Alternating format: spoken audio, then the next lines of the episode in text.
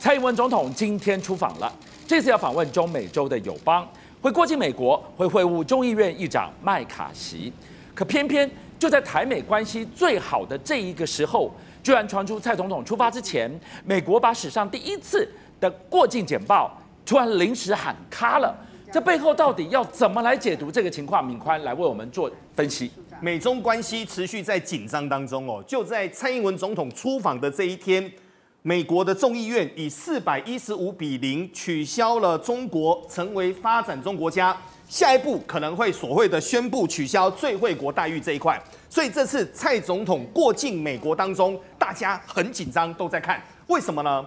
这次的名义呢是什么呢？这次的名义叫做民族伙伴共荣之旅，但其实呢，访瓜地马拉跟贝里斯，表面上是一个外交的一个行程，真正最重要的一个活动是在四月五号。要跟麦卡锡在洛杉矶直接会面，但这时候会不会产生第五次的一个所谓的台海危机？目前全世界都在看哦。但目前可以发现哦，美国对这件事情一定是极度的小心，而且非常的谨慎。为什么呢？正常来说，蔡总统要过境美国，会有一个所谓的总统过境简报。那其实过境简报早就准备好了。目前美国国务院的亚太驻青叫康达。他本来就已经准备好了，结果就在会议要开前的三十分钟，那个时候所有的外籍记者的一个俱乐部啊，他们就突然间收到了简讯，简讯上面说什么呢？哦，这个所谓的简报啊，先延期。结果先延期完过完没多久呢，突然间又发了一个讯息出来了，就取消了啊，延期延期就等嘛，没想到整个取消。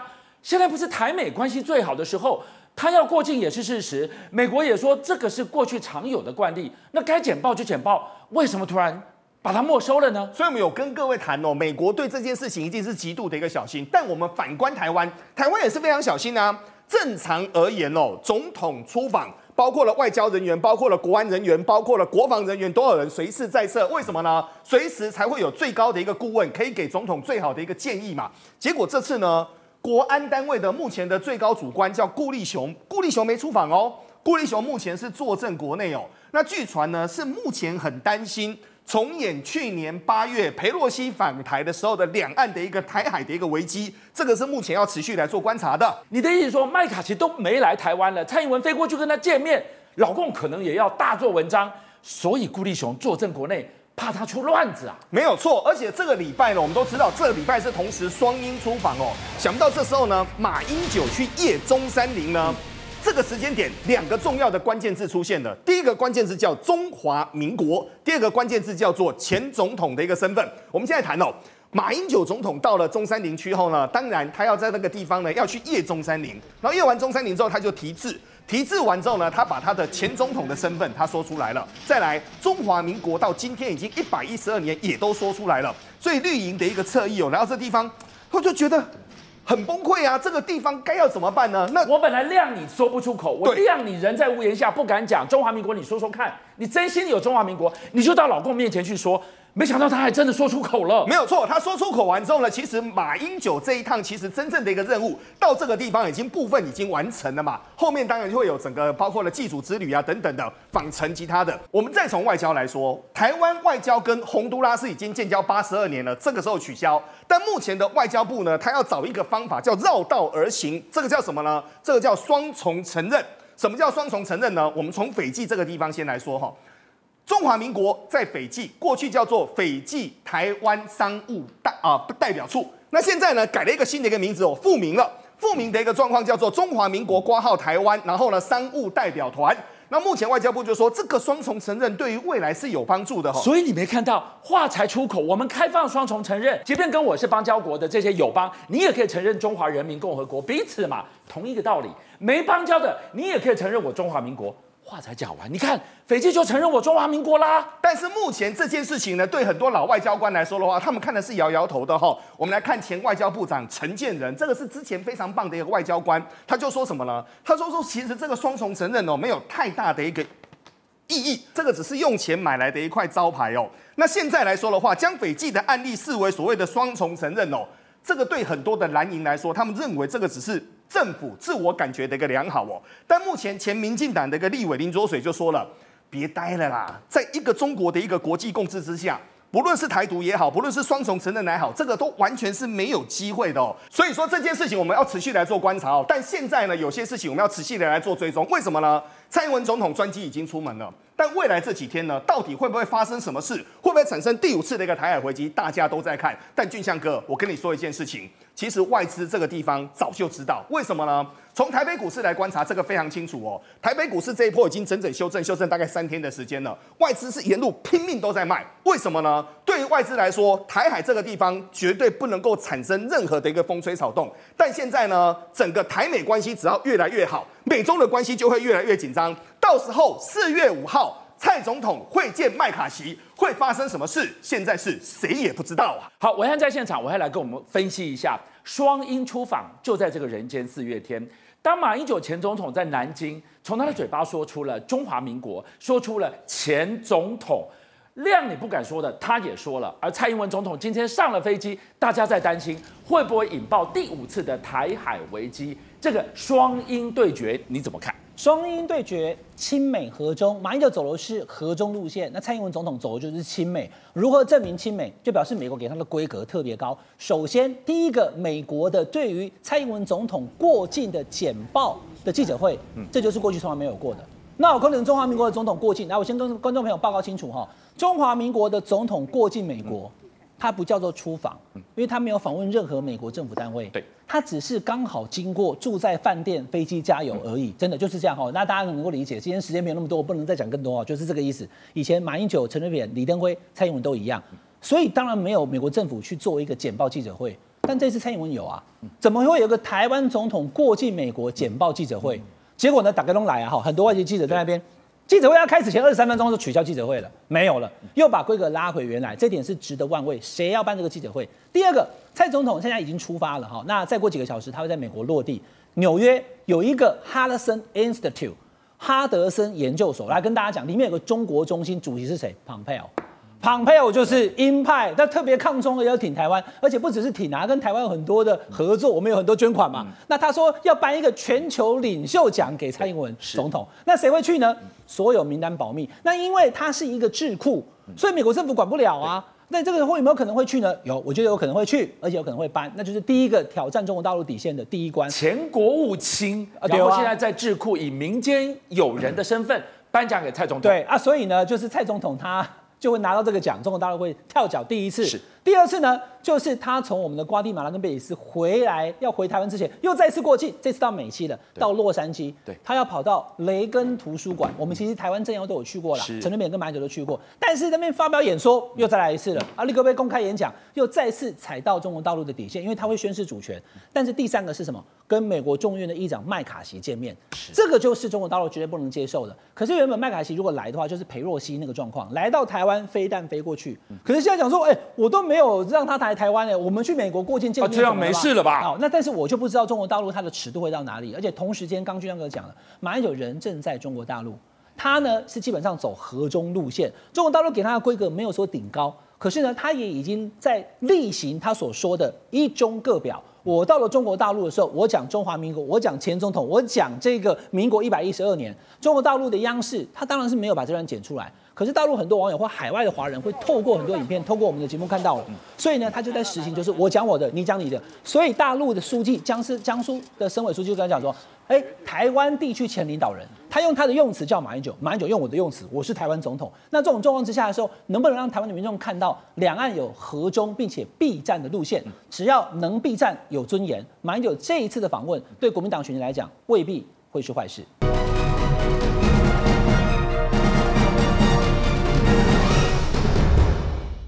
进口蛋终于来了。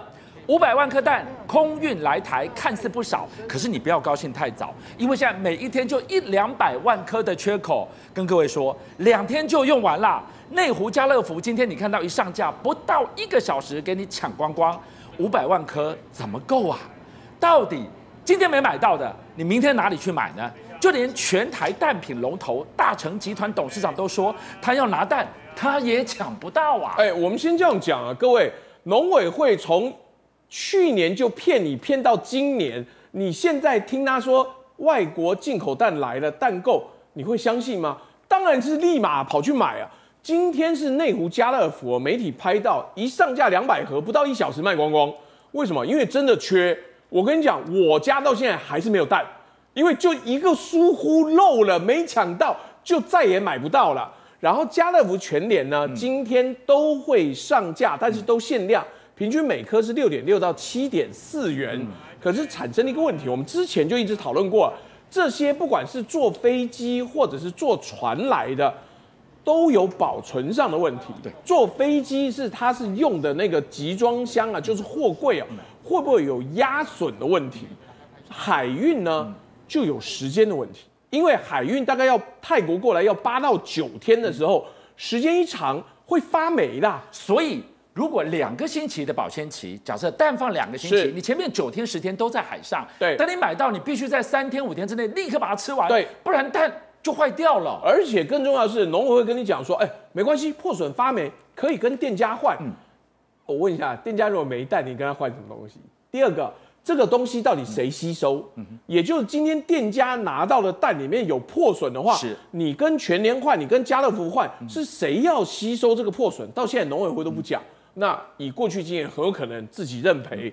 那于是。这个立法委员就质疑啊，说泰国的当地蛋价我们也看了嘛，嗯、大概三块钱，怎么会进口到台湾就卖六到七块？陈吉仲理由薄，理由白够亏西贡啊啊，因为到岸四点一块啊，三层关税，洗选包装标示，哎，你等等，那这个是在骗我是吧？你从泰国进来蛋是散装蛋哦，不是盒装蛋的，不然怎么会有洗选包装跟标示的问题？第二个。关税是骗人的，你可以取消关税啊，这是国家战略物资，你三层关税百分之三十不能取消，还叫课？对，一定要我民众负担你错误决策导致的进口鸡蛋的关税，这不很愚蠢吗？而且又要补贴，短期要空运澳洲跟美国的蛋就急，对，那一定比较贵。是，后续走海运从泰国，这我看不懂了，从巴西进蛋的。这么远，海运过来，蛋不就是孵出小鸡了？蛋到这边都变蛋糕了，是这个到底什么逻辑？农委会解释不清楚，我也不懂。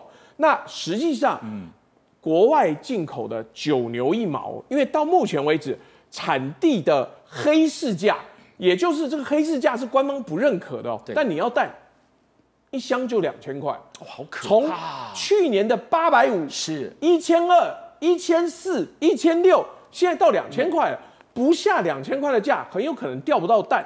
全台湾最大的这个畜产品的公司的大成韩家宇说：“呃，不要找我，不要找我，我自己也拿不到。你不是掌握最多的货源吗？是他掌握了最多的鸡肉、蛋鸡跟蛋，但问题是所有的合约都签好了，根本没有空间可以让他自己拿蛋。所以他特别讲，大家不要来找我，你不要以为我是大成董事长。”我也钓不到，所以这是一个非常再简单不过的算术。观众朋友，五百万颗今天进来了，一天两百万颗的缺口，两天半就没有了。那然后呢？四月份我们在等啊，那一批什么时候到？到多少？都是问号。回过头来，政府跟我们讲等不到鸡蛋，那就去吃鸭蛋。糟糕了，这下边的鸭蛋也疯抢。哎，接下来。清明节，接下来是这个叫做端午节，哎，再再都要用到鸭蛋啊！哎，我们还这样讲，端午节还有立蛋的习俗嘞，是现在没有办法立蛋，没有蛋啊。之前不是还有什么高雄的什么商有早餐店发起不要吃鸡蛋，你不要吃啊，你有种永远不要在菜单上面列这个，因为我们哎，你知道连美乃滋都要鸡蛋，是，对吗？那美乃滋要鸡蛋，卡斯达酱要鸡蛋，然后你早餐店跟我出来说我抵制鸡蛋。嗯你看着，实际上真正的自由市场上面出现什么问题？我跟你讲，我最近去超商，已经买不到溏心蛋了。就你晚上就吃泡面，你没有家里没蛋嘛？你说我去买那个两颗四十九的溏心蛋，对，架上已经完全没有，因为货源就缺蛋。然后呢，缺鸡蛋，之前不是有立委讲说，那就吃鸭蛋啊？没，鸭蛋也缺货了，每斤九十元还涨二十块，是，而且大家还去抢，也怕没蛋，蟹也缺货。咸蛋黄，因为咸蛋黄通常是鸭蛋加工，或是有多的鸡蛋加工，暴涨百分之五十的价格。那好啦，请问你端午的肉粽要不要加咸蛋黄？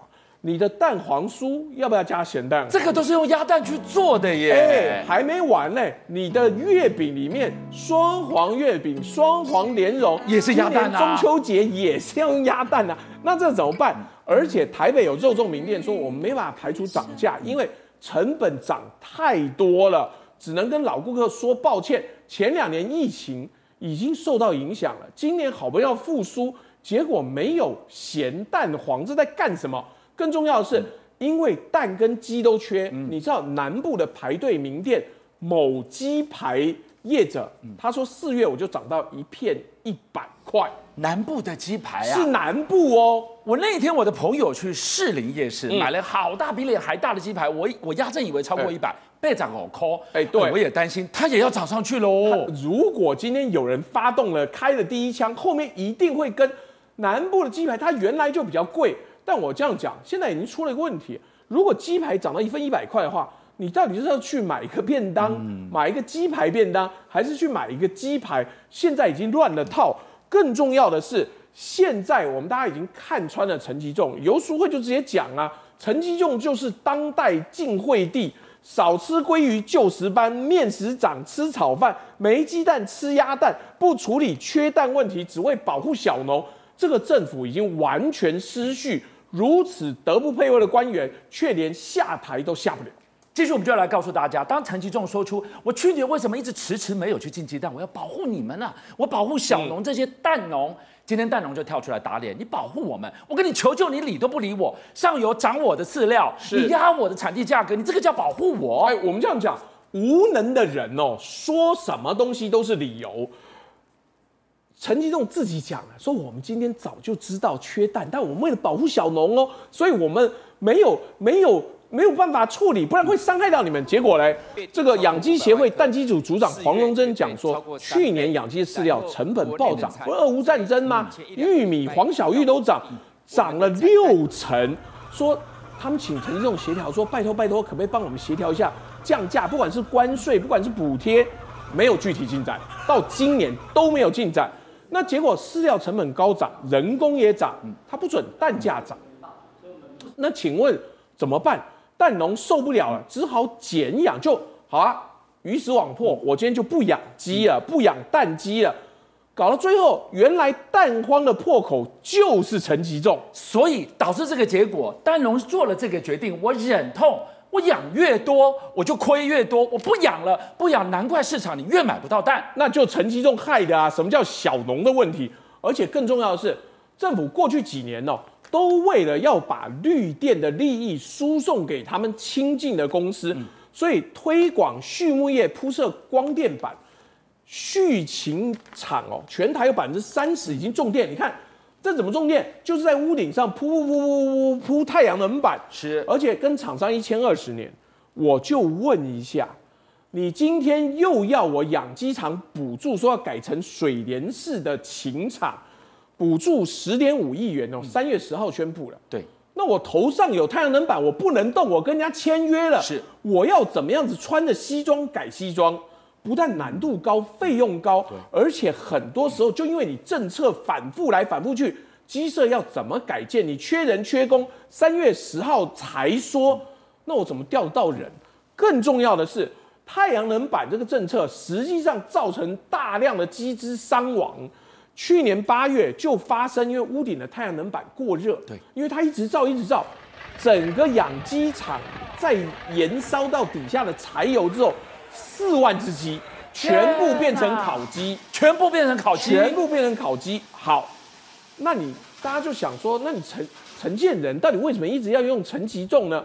去质询陈建仁说，哎，你相不相信陈其仲能够解决蛋荒？陈建仁说，相信他可以解决。你什么都相信，难怪这么无能。而且自评内阁，就问他说：“哎、你内阁表现怎么样？”他说：“我因应各种挑战，表现可圈可点呐、”所以你看到现在人民对于你“可圈可点”四个字，大家就掐起来哇！我现在七缺八涨，我日子越来越难挨的时候，你居然这样的自评。自我感觉良好吗？回头我们来看哦，现在传出了今天一个最新消息，政府要成立保八，是保一、保二、保三、保四、保五、保六、保七，还没完，后面有个保八。哎哎，你要保什么？保水、保电、保油、保水库，人民就问了：这是暂时的需求，那我平时你可不可以先保我喝够水、吃得到蛋啊？呃，我们先这样讲，保八总队这个概念啊，完全是大内宣。为什么？你现在要规划成立这样的部队，我就问呢、啊，电厂里面有没有电？核二都已经退役，没有电，你保什么东西？油库里面有没有油？以前台湾有规划战备储油，就是规划我们某一个量是都不能用，后来取消了。现在是不是要恢复战备储油？不然你保什么？水库有没有水啊？你各位到底你去保曾文神库，现在只剩百分之十一点三呢？人家就算要炸你的坝，炸了那个水还滴滴滴流出来，那你在保什么？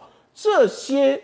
规划都完全是为了抗中保台所做的，四千人就花下去。那请问你如果不能够保人民的最低基本需求，安居乐业的话，你有了保八有什么用？好，任俊，我们来看看。今天五百万颗蛋进来，可是不要高兴太早，数几了一下子就不够了。但是我们回来看看陈吉仲，他说啊，我去年迟迟没有去进口这个所谓的进口蛋，我都是为了保护你们基农，保护小农，结果立刻被基农打脸。哎，这个饲料在涨，我跟你求救你不理我，还强压我产地的蛋价，你哪里照顾我了？哎，院长说这样的内阁可圈可点呐、如果今天陈建仁认为说他的内阁可圈可点，你看前两天所公布的这个内阁的满意度调查，我跟你讲啊，那个结果就是民众对于所有的内阁成员打的成绩都叫做不及格啦。那你这种不及格的状态，我们就回来看，其实老实讲，陈吉仲的争议真的非常多。我必须讲哦，就是说我们现在遇到的问题，你怎么解决是一件事情，但是你有没有预判问题的能力，这是第二件事情。第三件事情是，当你没有办法处理问题的时候，你还要推说哇，我自己其实我好棒，我有很多种的考量，所以。所以最后导致你的无作为，那我跟你讲，这种就太荒谬了。陈吉仲就是第三种说法嘛。我本来想做，但我因为怎样，所以我没做。哎，这件事很奇怪嘛。老这样，我们就回来看哦，今天蛋的这件事情到最后是怎样啊？到最后的解决的方式就是啊，大家少买一点啊，不然就不要去抢。这不是政府的说法吗？然后就跟你说啊，我们这个蛋一开始说国外也一样缺，现在跟你说解决的方式是跟国外买蛋。那当时国外怎么会？你为什么会认为国外缺蛋？所以国外是不是有这么严重？像你们刚刚所讲的说，哎，原先这个国外也一样跟我们一样缺，不是这样的啦。好，那问题来，陈建，我比较怀疑是他到底有有多了解现在我们蛋整体出现的状况。当然这两天呢、你可以看到说啊，我们跟什么泰国啊，跟其他国家的这个蛋啊，已经都上架。可是上架今天上架不代表明天你买得到呢，连他们这些所谓的卖场都已经讲说什么时候到货都不清楚了。好，那现在问题就来了。其实你刚刚提到说，我们这个鸡农啊，他们家有这些蛋商，其实都出现一个最严重的问题是，国外的饲料其实很早就一直在涨价了。我们饲料基本上其实就是黄小玉这些东西啊，我们这些东西是从国外这边进来。那国外进来的时候，其实我在这个所谓的饲料端的部分，事实上就已经涨价。好，我或许可以肯定说，政府为了要平抑物价，所以你要求在末端的时候，就是不要说啊大幅度的上涨，可是你要不要一个配套的措施？我们现在看到政府最可怕就是我不断的压抑这一边，结果呢，今天中间商这些生产商呢，他必须要去负担生产的成本，所以他只能自己苦撑，苦撑到最后的时候撑不住了之后怎么办？那就一翻两瞪眼了。我们政府到最后再来就说好吧，我们再回归市场机制，这就是现在为什么基农跟蛋商他们会出来就讲说，我现在在原料端的部分我早就已经在亏损了。那你今天跟我讲说我的蛋怎么样？好像说哎，国内的鸡蛋涨价是因为有人刻意在哄抬，那就是一个非常不公平的一件事情嘛。所以我们都要来讲，就是说如果你今天要解决好了，你说进种鸡啦，或者改鸡场，有这么容易吗？现在很多鸡场说，我就算要改改啊，养鸡场要改，我找不到工人改啊。再加上有一些被拿去干嘛？你知道吗？养鸡种电啊，上面都跟你说哦，我给你弄这个什么太阳能啊，光电绿电。结果搞到最后，问题还是一样啊，买不到蛋的还是买不到蛋。就算现在上架，你现在下班回去买买看，买不到。你要是买得到，那你还真的是求爷爷告奶奶，祖上有积德啦。邀请您一起加入五七报新闻会员，跟俊相一起挖真相。